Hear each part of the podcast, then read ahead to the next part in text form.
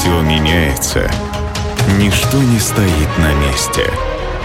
Но иногда простая случайность меняет ход истории. Суть события видна только со временем. Эволюция. Во времена золотой лихорадки произошло одно событие, которое повлияло на всю дальнейшую историю человечества. Не верьте подобным фразам. Они правдивы лишь отчасти.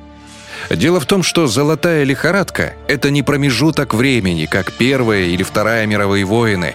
На самом деле таких лихорадок было несколько, и случались они в разное время и в разных местах земного шара – Каждая из них действительно повлияла на историю человеческой цивилизации. Но каждая по-своему. Сегодня мы расскажем об очередном приступе этой болезни, который произошел в Калифорнии в середине XIX века – и дело тут не в том, что дата начала этой золотой лихорадки точно известна, и даже не в том, что началась она на землях, которые до этого принадлежали русским колонистам, а в том, что некоторые фамилии, которые стали известны в те времена, на слуху и сегодня, благодаря чистоплотности простого рабочего – середине XIX века российско-американская компания имела обширные земли на западном континенте. Но они не приносили дохода. В итоге, как известно, Аляску пришлось продать, а вот земли форта Росс, на территории которого находится современный Сан-Франциско, долго никто не хотел покупать. Там были проблемы с подвозом припасов и неурядицы с местным коренным населением – индейцами – ни одно из государств не хотело вкладываться в столь неперспективный и проблемный клочок земли. В итоге землю продали частному лицу – американскому исследователю и предпринимателю Джону Саттеру.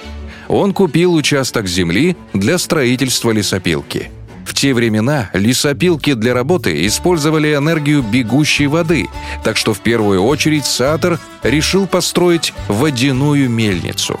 К слову сказать, лесопилка никогда за свою историю не была запущена на полную мощность. А вот мельница принесла неожиданный доход – в день, когда ее запустили, прораб, руководивший постройкой, решил простернуть в новом рукотворном ручье свою запыленную робу, а после стирки обнаружил в складках одежды тяжелые желтые камушки.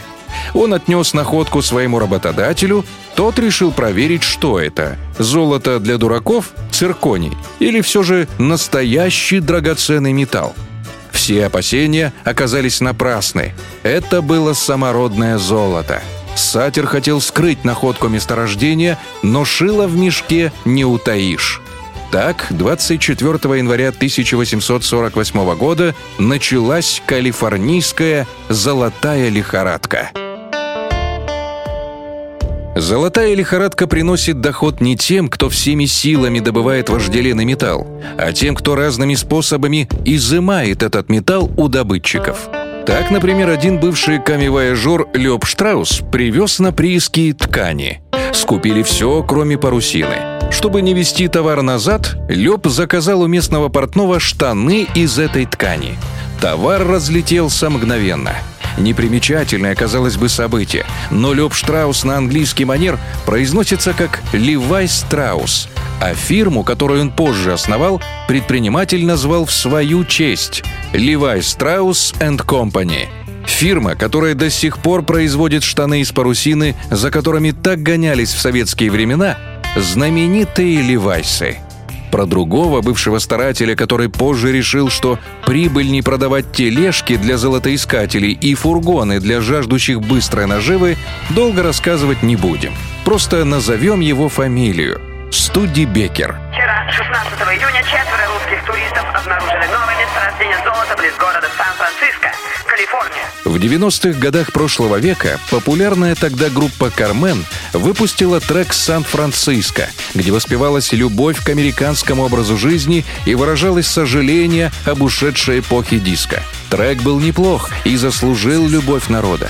Но если бы авторы вспомнили историю лет так за сто до рассвета поп-культуры, вышла бы не позитивная песня о жизни за бугром, а блатняк о лихих 90-х постсоветского пространства. Помимо легальных студибекеров или вайсов, всегда существовали и не совсем законные или совсем незаконные методы отъема золота. Проституция, игорный бизнес, рэкет и банальный грабеж.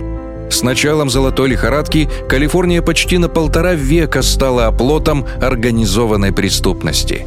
Калифорнийская золотая лихорадка действительно изменила мир, его географию, политическую и экономическую структуры – но человечеству придется пережить еще не один приступ этой болезни, прежде чем оно поймет, что пара желтых камешков в складках робы могут привести к непредсказуемым последствиям.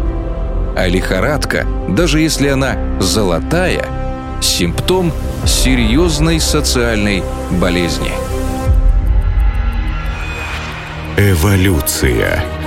Суть события видна только со временем.